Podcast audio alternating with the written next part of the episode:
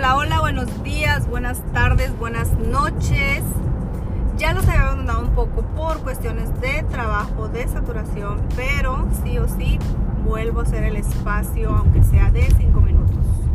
Y recordando la historia pasada o lo que te comentaba en, cuando un, los retos de un dentista soñador, atrevido, emprendedor, pero siempre con la intención de servir más y mejor y sobre todo de expandirnos. Pero ahí no acaba todo. Para ti que vas a emprender o estás emprendiendo, tienes la idea, tienes el sueño, te comenté solamente algunas áreas que debes de conocer para poder emprender. Porque no siempre, y de hecho no es lo ideal, que siempre lo quieras hacer porque te vas a tardar más, te vas a saturar más y te vas a estresar más. Y cuando uno se estresa, se bloquea.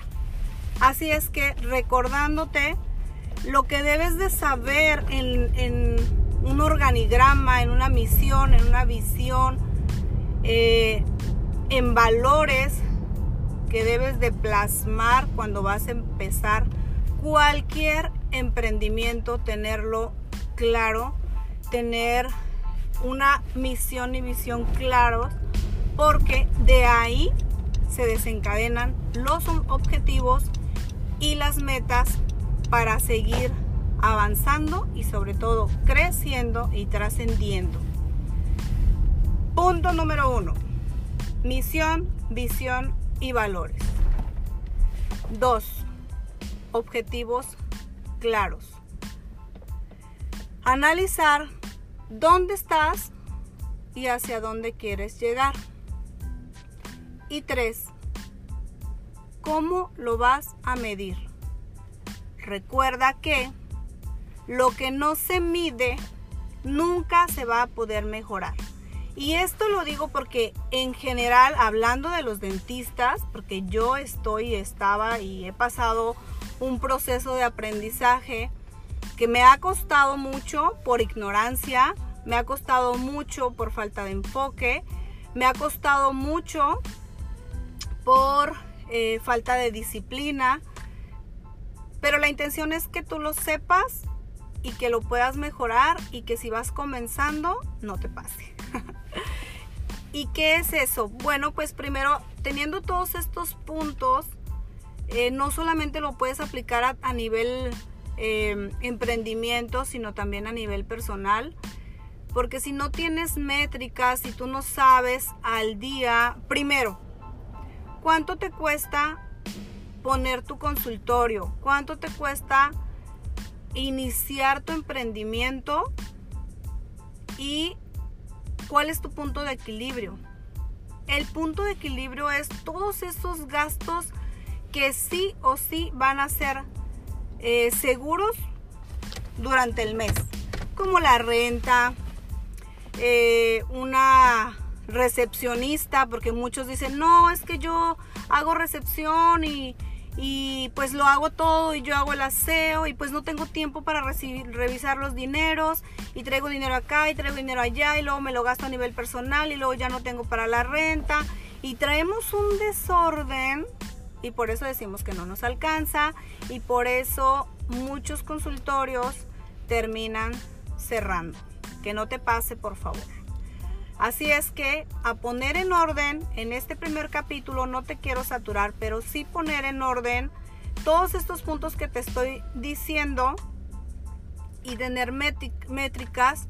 Y el organigrama es tú como director, ¿Quién te va a ayudar en la parte administrativa? Es decir, los ingresos y los egresos. Yo sigo la fecha, desde el 2017 a la fecha hasta hoy que acabo de terminar precisamente un entrenamiento de finanzas en los consultorios y créeme que he tomado muchos, pero este me ha quedado mucho más claro que todos, de llevar al día tus números de ingresos y egresos y sobre todo dentista, colega, amigo, amiga.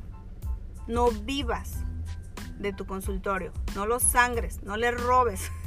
te lo dice alguien por experiencia. Porque me ha costado y me sigue costando y no quiero que te pase eso. págate un sueldo. Haz tus números personales y haz un resumen de cuánto tú necesitas para vivir y págate un sueldo. Y lo demás es del consultorio. ¿Para qué? Para mantenimiento, para limpieza, para meter más tecnología, para hacerlo crecer, para estar año tras año algo que se llama costo por depreciación. Todos los consultorios, como cualquier lugar, se van dañando.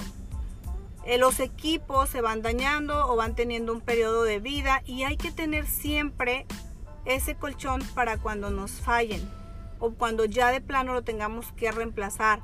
O si ya tienes un ahorro, comprar equipo nuevo y que siempre estés en constante innovación. Y sobre todo, si tú aprendes esto, que no se te vaya la vida y la espalda en el consultorio. Que un día puedas decir que está trabajando tu consultorio y tú tranquilamente te puedes ir de vacaciones. El nivel personal, yo sí amo mi profesión, amo lo que hago, pero definitivamente no me voy a acabar mi espalda en un consultorio. Y te voy a contar en breve la historia que mí un coach, mi primer coach, me hizo ver de por qué es tan importante que lleves un equilibrio en tu vida, de que no todo es el consultorio, de que, en resumen, porque espero lo escuche y a mí me cambió la vida, que su papá como dentista, claro que le iba bien, claro que tenía lleno su consultorio de pacientes, pero él nunca estuvo en los partidos de su hijo, o sea, de él.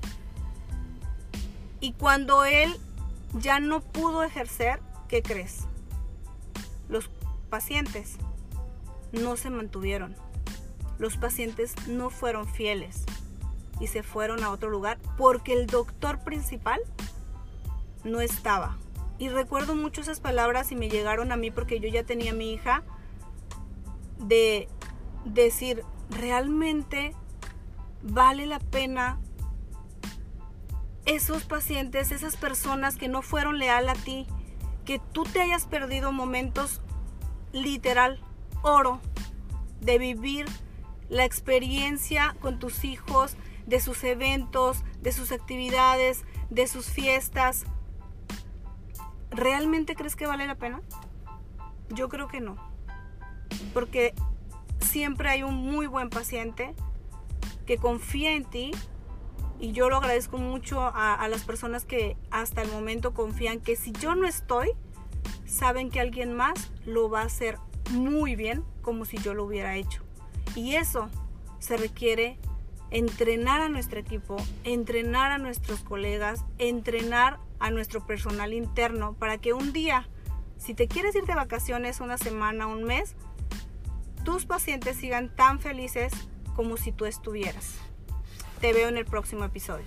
Bueno, te me escuchas y te escucho. Bendecido día.